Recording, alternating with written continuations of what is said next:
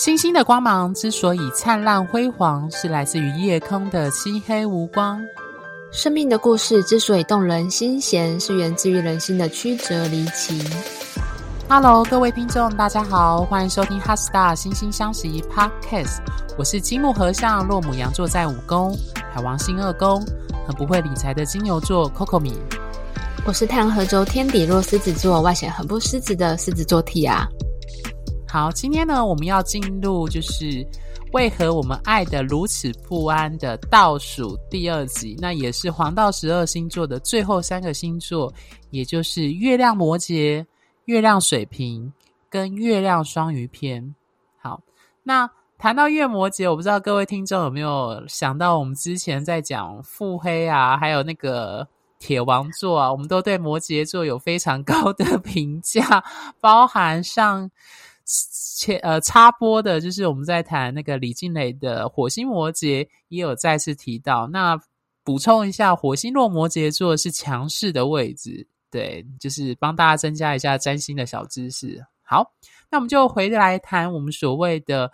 月亮的跟我们的在爱情中不安全感跟安全感有关的这个部分。好，那我们首先来谈谈月亮摩羯。Tia，你觉得月亮摩羯人的人展现不安全感或安全感有什么样的特征？月亮摩羯座的人呢，他们通常的不安全感会来自于比较多的是社会的框架，例如说，为什么女生年纪一大把了还不结婚，还没有人娶，或者是说，呃，他们的不安全感往往来自于他人的。眼光，还有对自己形象的维持，所以他们比较特别的地方是，他们的不安全感常常不是来自于跟伴侣之间两个人之间彼此的事情，常常是来自于自己跟对方的家人、家族、同事的眼光，嗯，跟外在形象。假如说是公众人物的话，那因为我们上。我们上上两集呢，有插播了那个洪荒之力跟雷神之锤，讲王力宏跟李静蕾他们两个的故事嘛，对不对？我们有提到说，就是呃，王力宏他的月亮是摩羯座的，所以他有很大一个成分的不安全感来源是在于外界的眼光，他必须要在外界的呃心目中有一个。他自己理想当中的一个形象，那那个形象会有可能会是任何形式，但是要有一个框架在。然后另外就是，呃，前阵子有发生立法委员高嘉瑜被男友家暴的事情嘛，对不对？我那时候去查高嘉瑜的星盘，他的月亮也有非常大可能性是在。摩羯座的，所以我当时看到这件事情的时候，就可以想见，当这个暴力的事件要摊在大众的眼光下，嗯，其实对月亮摩羯座高嘉宇来说，会是需要非常非常大的勇气，对他来说非常的困难。但是我觉得，就是嗯，月亮摩羯座的人啊，你只要能够去走出自己想象中的那个框框，然后你去。听别人的想法，去跟别人交流，你就会发现，其实你有很多你自己觉得不好的状态是别人可以接受的，就有点像高嘉瑜这样子。他这件事情曝光之后，有很多人声援他，然后有很多司法机构就是协助他。他看到他其实是，嗯，怎么说？就是他其实是被大家所接受的，他一个就是受害者的角度，所以他好像之后就做了很多事情，比如说。去去提告啊，然后之类的，所以这个就是月亮摩羯座，我觉得他们可以缓解他们不安的方式，就是走出去，然后多听别人的看法，然后多跟别人交流，然后走出自自己的框框，或者是拿掉那个框框之后，发现，诶，其实世界也没有他想的那么糟或那么崩坏。我想沿着 Tia 刚刚讲的月亮摩羯的那个框架来谈。其实月亮摩羯为什么内心有那么多的框架、规范、体制？原因出在于他的幼年经验，特别是我们在占星教科书会提到，月摩羯的人可能出生自一个大家族，或者他的主要照顾者的母亲，或是双亲，或是家庭氛围当中有很强烈的传统压抑，以及重视某一些礼教规范的特征，或者是某种程度上，因为摩羯座是土星守护，它也有疏离跟一种情感性的压抑。他们通常，我们通常会说这样子有这样子月亮摩羯，如果他月月亮摩羯又跟土星又有相位的话，我们占星师就会很强烈的去推论说，会不会有可能他在幼年的经验当中，常常有一种被否定、被压抑。被规范的特征，这也是我们那时候在谈王力宏命盘的时候有特别提到，他的确是来自一个很庞大的，而且是蛮有势力，该说势力嘛，资源或者是相对来说是所谓的上层阶级的这样子的大家族，对，这非常符合月亮摩羯的特征。那另外就是。呃，我有很多的个案，真的，我真的认识很多的个案跟客户，真的就是月摩羯，而且他们的月摩羯的特征都显示出，他们可能很小的时候就要承担父母给予的责任，或者是就算没有责任，他也会认为就是，呃，家里的氛围是要一举一动都要按照规范去走的，或是他们有一些。很强烈的内心的，比如说我常常说，摩羯座特质强的人，可能都有所谓的自卑情结，他们觉得自己不够好，还要努力再努力。所以，而且大家要记住哦，月亮落摩羯座是所谓的弱势位置，因为它的对面是月亮巨蟹，是呃呃是弱呃是弱势的位置。讲错了，月亮摩羯是弱势的位置，因为它的对面的月亮巨蟹是守护。月亮回到巨蟹座，所以我们为什么会这样解释月亮摩羯？是因为月亮待在摩羯座，它没有办法自在的表现出原本月亮的需求。第一个就是需求。根据我的过去个案的经验，很多月摩羯的个案，他们在幼年的经验就常常去压抑他的需求。那个需求可能是。可能家境的环境可能有一些物质上的限制，或者是主要照顾者没有给予他足够的情感性的支持和温暖，他可能感觉到家里是疏离的，是强调规范的，强调礼教的，强调某一种传统跟权威式的，这会让他们很很小的时候就意识到说，呃。在家里就要正襟危坐，就是要像穿了。我常常这样形容，我发现命盘当中有很强烈摩羯或是土星特质的人，他们好像每天身上有一件制服脱不下来。他可能是军服或警察的服，anyway，就是制服这个概念，它非常符合所谓的摩羯座跟土星的象征。为什么？因为土星跟摩羯座象征的就是一种政府的体制规范。那所谓的穿所谓的制服。不管是军服还是类任何类型职业的制服，它其实象征的都是你是在这个体制规范底下的一个成员，或者是一个底层，类似这样的概念。所以西装啊，那一些我都会觉得它有非常强烈的摩羯座特质，就是这个原因。那我觉得月摩羯的不安全感跟安全感就来自于这个部分，就是他们其实很重视责任，以及因为责任而来的那一种，我必须要对这个关系有负责这样的概念。所以你会发现，月摩羯的人他们在关系当中常常会有一种压抑情绪的方式，他常常会认为责任。呃，出了事情或出了状况，应该要马上要进入负责的状态。所以我认识的不少月摩羯的人，他们其实举例来说，如果遇到痛苦、灾难，有一些人第一件事情就是表露情绪，说很难过、很震惊，我觉得我无法接受。但是你会发现，月摩羯有一个特征，就是他会选择先压抑情绪，就是哭，哭没有用，哭，重点是要先把事情处理好。通常有命盘当中有明显摩羯座人，很容易会有这样状况，就是应该要先处理好事情，情绪是不重要的。所以你会发现，这刚好跟月亮巨蟹的对比非常非常的明显。所以我觉得，当今天这样讲好了，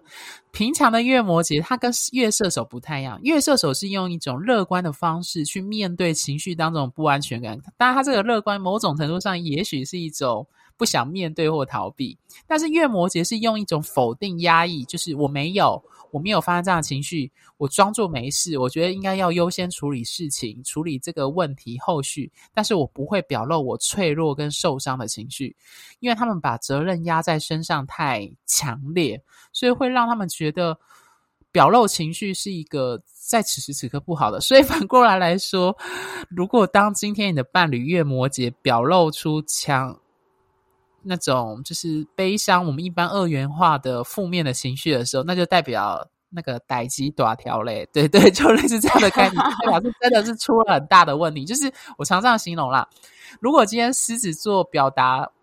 呃，六十趴的情绪，摩羯座只要表达三十趴，就等于是他的六十趴这样子。对，就这样。我我有听过月摩羯崩溃的时候，就是你刚刚说的，他真的要表达一个很深沉的情绪的时候，他是用非常低沉然后压抑的声音说：“你一定要这样对我吗？”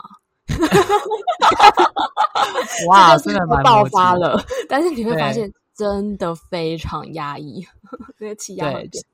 嗯，可是，所以我觉得，所以我觉得最好的方式，如果你的伴侣是月亮摩羯座的人的话，其实平常就要多观察一些他的。呃，接下来就问你，就是说你怎么样看到他的那个迹象？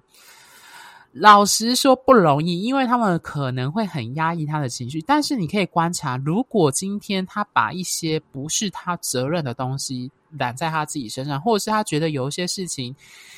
必会影响，会让他觉得好像。就是他的，你会发现他好像责任越堆越多的话，就代表那一定是有问题，或者是他其实有一些状况，或是你问他，就是这样讲啊。如果一般人都觉得不能接受的东西，但是他只会跟你说没关系，或者是他很 OK，那绝对都是有问题，绝对不可能，他们不可能没有感觉。对对，还有一种是压抑到了极点之后，他会去逃避责任。但是那种是真的是非常非常紧绷，他已经承受非常多了，或者是说还有一种情形，我有曾经看过有一对呃夫妻，然后男生是月摩羯的，他一直都是扮演着承担比较多经济责任的这一块，然后有一天女生开始自己变得很有钱之后，诶，这个月摩羯就不会工作那么多了，他就会开始去玩乐啊，开始去享受自己的生活，就过得比较开心。所以，所以对他，嗯嗯，所以我觉得帮助摩羯座孩子，帮助摩羯座伴侣最好的方式就是适时贴心的，就是帮他减轻他的重担，或者是告诉他，他其实没有他想象中的那么不好，或者是做不好。因为有一些摩羯座很容易形塑出一种自卑的一种状态，就觉得他自己不够好。，OK。好，那我们接下来进入今天的第二个星座是月亮水瓶座。蒂雅觉得月亮水瓶展现安全感跟不安全感有什么样的特征或迹象？水瓶座是固定星座，所以我身边有好多月亮水瓶座的人都有好多血淋淋的故事。期待你的分享。对，他们通常都会蛮习惯固定的生活模式，或者是说在。人际关系上跟某一个人保持某种固定的距离，所以当他跟对方的距离变近或者是变远的时候，他都会产生很多情绪的反应。我曾经有一个月亮水瓶座的朋友跟我说，他想到他只要一想到跟别人交往这件事情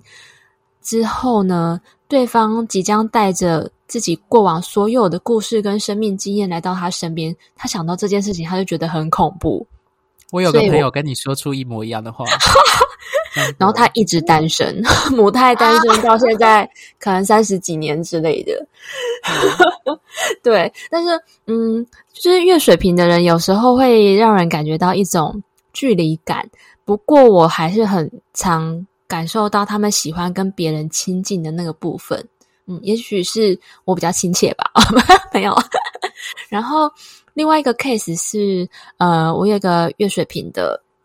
朋友，他是小时候有离家出走的经验，所以他幼年有一个跟家庭分割的经验，一直在他的记忆当中。然后他后来长大结婚生了小孩，呃，生了小孩之后呢，主动的跟先生提出离婚，然后小孩是交由先生来抚养，所以小孩。当时，呃，小孩当时就由先生带离了他们之前共同居住的家。那我朋友原本他觉得说他可以承受这一切，但是后来他跟我说，他一个人在家的时候，他会在家里面看到小孩似乎还在那边跑来跑去的身影，或者是嬉笑的声音。然后，其实，在他叙述当中啊，我当时有感受到一种是平静的，但是里面有一个很深很深的、很忧郁的情绪。嗯，这个是呀，嗯，我这边想分享的是，呃，我认识的一些月亮水瓶的朋友，他们都有一个特征，就是他们会常说，他们小时候会觉得自己好像跟这个家格格不入。他觉得他是这个家里面很特别的，甚至有些人开玩笑说自己可能是被别人抱来的，或是跟父母亲有一种有一种疏离感或距离感。那我认识了不少月水瓶，他们是很从小就开始重视要有独立自主的空间，以及做自己的这件事情。他们不喜欢被规范，不喜欢被其他人去指使他要怎么做。那部分的月水瓶，他可能小时候是那一种还蛮叛逆，也不能说叛逆，应该说就是比较特殊，那种特殊会让父母亲会觉得一个头两个大，会觉得不知道这个小孩在想什么，觉得他的想法很奇特。有些月水瓶会长这样的特征。那如果是回到伴侣关系上，毕竟我们谈的是爱情，我觉得月水瓶他们都有一个特征，就是就像刚刚 Tia 讲的，就是他们还蛮重视私人空间的那种独立性，他会。觉得说，呃，今天就算在关系当中，我们还是一个独立的个体，就是不会被干涉这样子的预想，或者是我有认识的有一些水瓶座特质很强，包含月水瓶，就是他们会觉得是一种知性的，就是自信上的伴侣的结合，他们觉得就很重要了。所以我觉得月水瓶的特征，它会给我带来一种他们的伴侣关系，好像一种。一种像是在在在一种适度空间啊，或者是一种很科幻、很前卫的状态下去进行的，甚至有些月亮水瓶的人，他们可能建构出来的伴侣关系的样式，是一般主流大众我们所看到的那种家人的方式，或者是伴侣的方式，会不太一样。对，也会有这样子的状况。嗯，然后还有一种情形，月水瓶会有不安全感，就是他们意识到自己失控的时候，呃，有一种，有时候因为水瓶座跟天王星有关嘛，有时候月水瓶会用一种非常快速而且激烈的方式来表达自己的情绪，当他大爆炸的时候，真的，但是，但是因为他从小到大这样情绪大爆炸之后收到的回馈通常都不太好。所以他们其实常常会不同理自己的情绪，然后就是大爆炸之后想说：“我干嘛要生气？”或者是“为什么我那么容易生气？”而且他们常常会在就是已经切割了一段关系之后，才意识到说，其实他自己还没有准备好。所以当他们产生情绪，或者是发现自己失控的时候，会有非常多的不安全感、自责跟内疚产生。所以。呃，听到这里的月水瓶的听众，麻烦按一下暂停键，然后跟自己说十遍：我会生气，我会自责，我有情绪都是正常的，好不好？但是，但是呢，呃，也有月亮水瓶座后来变成情绪处理专家的啦，因为在他们知道怎么样认同自己情绪之后，又加上他们的知性跟理性，所以可以变成这方面的专家。另外，就是因为天王星的解法呀，其实就是金星的爱。那这个部分不是我乱讲的，是希腊神话故事说的。但是这个故事有点惊悚，所以我想我们等到讲那个四大天王特辑的时候再来说这个故事好了。这样子，嗯，我想补充刚刚 Tia 讲的，就是我觉得月亮水瓶或命盘当中有很强烈水瓶特质的人，他们都有一种。我觉得他们都有一种次元刀，他们很擅长去切割自己的某个部分。嗯，那如果是月亮，嗯、月亮毕竟跟需求和情绪有关。我发现我认识了不少很强烈水平特质的人，他们很最常上最常用的工具就是用理性去切割他自己的情绪，去告诉他我必须离我的情绪要远一点，不要那么贴近，让情绪影响我的理智判断跟逻辑推论。所以。呃，跟 Tia 一样，我要送一句话给所有的月水瓶，就是在情绪跟欲望面前，理性都必须跪下。对，所以我我觉得只要是身为人，你一定就有情绪，一定就有欲望，而这个东西你无法被割舍，而且很它的力量跟 powerful 远远超过我们理性逻辑运作时的那个状态。没错，而且就是呃，因为如果月亮的关键字我们把它讲成情绪的话，那水瓶座是固定星座，它是那个风元素的固定星座，所以月亮水瓶座的人，他们的情绪模式通常都会持续很久，所以他们当他们遇到有低潮的情形的时候，也都会持续非常非常久。我身边的朋友都是持续好几年的那一种哦，所以我很建议月亮水瓶座的人去找信任的人，呃，当哦，去找信任的心理咨商师，因为心理咨商师会很理性并且正确的教导他们怎么样去认同自己的情绪，然后教导他们说怎么样去转换自己思考的路径。因为月水瓶的人，他的思考路径跟他的情绪模式是非常一致的。如果大家有接触过神经学的书，就会知道说，如果说你一直你的想法一直 focus 在悲伤的事情上的话，你那个脑中的神经元跟悲伤有关的那个突触，它就会越被训练的越来越发达，所以你就会越容易有很多事情，只要 touch 到你，就会往悲伤的路径这样去想。那心理咨商师他就会可以提供一个转换的路径，所以呃，月亮水瓶座常常会卡在自己的思考路径跟。模式当中，觉得好像他看不到生命的出口。那心理专业的心理咨商师就非常适合提供这样子的陪伴跟转换的契机。而且我特别觉得月水瓶的人一定要专业的来，因为他们通常比较相信自己。不过他们会相信专业，他们是一群很相信专业的人。然后另外也是为什么我在这边没有推荐月水瓶来找我们的解忧信箱，原因是因为一定要请他们去找专业的，因为他们症状通常比较严重。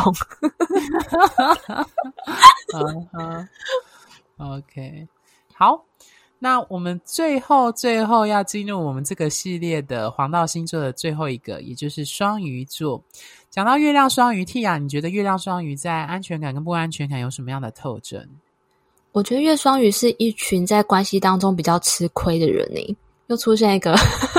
月处女跟月双鱼都很吃亏。对对对对对，为什么呢？因为呃，相较于太阳双鱼座的人来说，月亮双鱼座的人呢，他们是那种有苦说不出的。太阳双鱼座的人比较不会忌讳去展现自己脆弱的那一面。所以，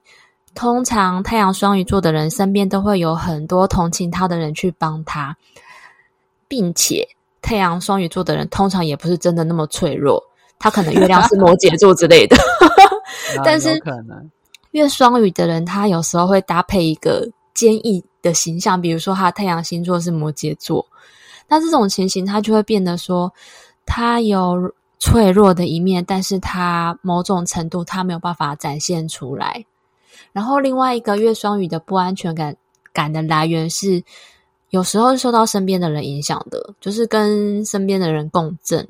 它有点像是一个雷达的接收器。那最好的辨别的方式就是，如果你离开对方，或者是先不看某个。剧之类的，或者是离开某个环境之后，那个不安全感就就缓解，那就代表说，诶，那个不是不是你自己的，而是受到别人影响的。嗯嗯，我想沿着 Tia 的刚刚的共感跟共鸣去讲，我常常形容，月亮双鱼的特征就是它有点像是雾里看花，或是你走进一片雾里面，你出来的时候你没有感觉，但是你发现你全身都湿掉了，或者是。呃，大家知道那个虹吸效应吗？就是你把卫生纸或把呃一条布放在可能水边，但是只有一个角碰到水，但是可能过一段时间，整个布都会就是毛细孔作用吗？还是虹吸？我忘记了，可能有错误。这太难了。摆的就是某个科学名词，就是让这整块布，它没有整块布浸到水里，但是它就会随着水，就会让这整块布全部都变湿。我觉得双鱼座就是有我们讲的之前讲的渗透的特质，共感跟共鸣，就跟我们之前在万圣节特辑讲的，就是为什么他们会有灵异体体质的有关。所以我觉得月双鱼在伴侣关系当中的不安全感是来自于他们太容易吸收到外界的好跟不好的一面。那所以这就变成一个状况，就是他们有时候会把我这样举例好了，他们可能一对 couple 出去，然后遇到某一些负面的事情，这个月双鱼就会把这个负面的情绪状态，不管是悲伤、难过、愤怒，就会带跟着带回家，这样子，这是比较有一点点夸张的。但我的意思是说，相较于月摩羯的那种规范界限、压抑很明确。相较于月亮母羊的那种很相对比较自我去做自己，去在关系中表达自己，我觉得月双鱼的在亲密关系跟伴侣关系当中有一种那种强烈的弥漫性，没有界限性，它就变成有时候就是我们常说你泥中有我，我泥中有你，但是这里就变成是，也许对方的那个界限他可能还是很明确，但是他们会让自己弥漫了。把对方的东西拉在自己身上，所以我有遇过有一些月双鱼是他们会变成所谓的救赎者跟被救被救赎者，在关系当中，就是他会承担了别人伴侣的责任。可这里的承担责任不是那种月摩羯的那一种承担哦，他是把别人的痛苦、别人的那种痛苦变成他去牺牲奉献的一个对象。所以他可能会因此让他自己变得，就像刚刚蒂亚说的，就是可能会痛苦，可是他又不知道为什么我要让他，我自己会那么痛苦。他其实是把别人的伤痛都变成在他自己身上。对，那月亮双鱼的不安全感，我觉得还蛮常常蛮蛮有波的。我这样形容好了，如果月摩羯展现他不安全感，就代表一定是出大问题了，所以他才会浮现出来。那我觉得月双鱼的不安全感是时常都有波动在，就是 我知道讲有点坏，但是就是它的波动太常出现了，所以它其实很容易共感的状况下，就是有时候你不知道他那个东西到底是他的情绪，还是他是因为吸纳了你伴侣的情绪，然后当成是他自己的去展现。所以，呃，这时候我我会建议，就是说，如果能够的话，就是。借由时间去稍微拉长一点看，有时候它会随着时间那个情绪就会慢慢消散，或者是你可以尝试，我们常说双鱼座跟艺术、音乐、呃文学等等这一类那种比较非理性、情感性、感受性的事物有关，所以你可以利用这一些事物。去促使他去抒发他的不安全感，酒当然也是一种方式，药、oh, 物也是啦。但是 对，因为上瘾跟双鱼有关，所以酒啊，或者是那一种音乐，或是一种艺术性的表达，或是看电影也算，因为电影也归海王星管，所以类似这些东西，或是小说，或是一个影集，让他借由影集类的这种译文类去抒发他的不安全感。去替他去展现他在关系中他想要说什么，我觉得这是一个对月双鱼来说是一个蛮好的方式，因为我有认识不少月双鱼座特质强，包含月双鱼非常爱看电影，非常爱听音乐，非常非常爱各种译文类的东西，他们会沉浸在小说的世界，类似这样的状况。所以以后艺 FUN 券要发给月双鱼的，对，应该请月双鱼就是来做代表，这没错。然后我发现，如果说他们在伴侣关系当中牺牲奉献不被看到的时候，也会不开心，因为他们通常是蛮愿意付出的一群人，然后人很好，也很柔软，但是在这个世界上呢，有时候特别在。职场有时候是比较弱肉强食的。当你人比较好，然后比较好凹，不懂得拒绝人的时候，你会发现所有死事都会跑到你自己的身上。然后，所以大部分的月双鱼都不太会拒绝人。但是这个社会上有很多人也不喜欢被拒绝，所以很多月双鱼的都会被扔头轻滚。这这个大家听得懂吼，嗯，然后我曾我有一个朋友就曾经跟我说过，他有一年就遇到，就是他要煮先生整个家族十几个人的年夜饭，然后而且忙了好几天哦，忙到他晕倒。然后他后面几年，他只要遇到要煮年菜这件事情，他就会想办法飘走。所以，所以月双鱼如果没有被好好对待他们的付出，他如果已经牺牲奉献了，然后你没有跟他说声谢谢，或抱抱他说你真的很感谢，他们以后就会启动海王星的超能力，就是装 傻卖萌搞消失，装傻卖萌搞消失。我觉得双鱼座跟射手座都归木星掌管，所以只是它是木星的阴性面，那它又受海王星影响，所以双鱼座的月亮双鱼的逃避方式。它不像射手座是物理性的逃走，它比较像是一种我逃不到一个梦幻的想象的乌呃乌托邦梦想中的方式去装作这个现实不存在，因为现实太丑陋。所以我认识有些月双鱼在伴侣关系出了问题，有时候那个问题已经大到就是房间里的大象你不得不正视的时候，他其实心底早就有底了，但是他会装作。啊，还好啊，这没有什么。对，类似这样，我们都还过得好好的，类似这样状况。可是他跟天秤座的那种粉饰太平又不太一样，他就是一种我逃避到另外一个世界，然后想象这个世界很美好，这样，但实际上不是这样子。对，嗯嗯嗯，这样，嗯，OK，好，那我们今天呢，就是为何我们爱的如此不安这个系列就到这里，十二星座都讲完了。好，那。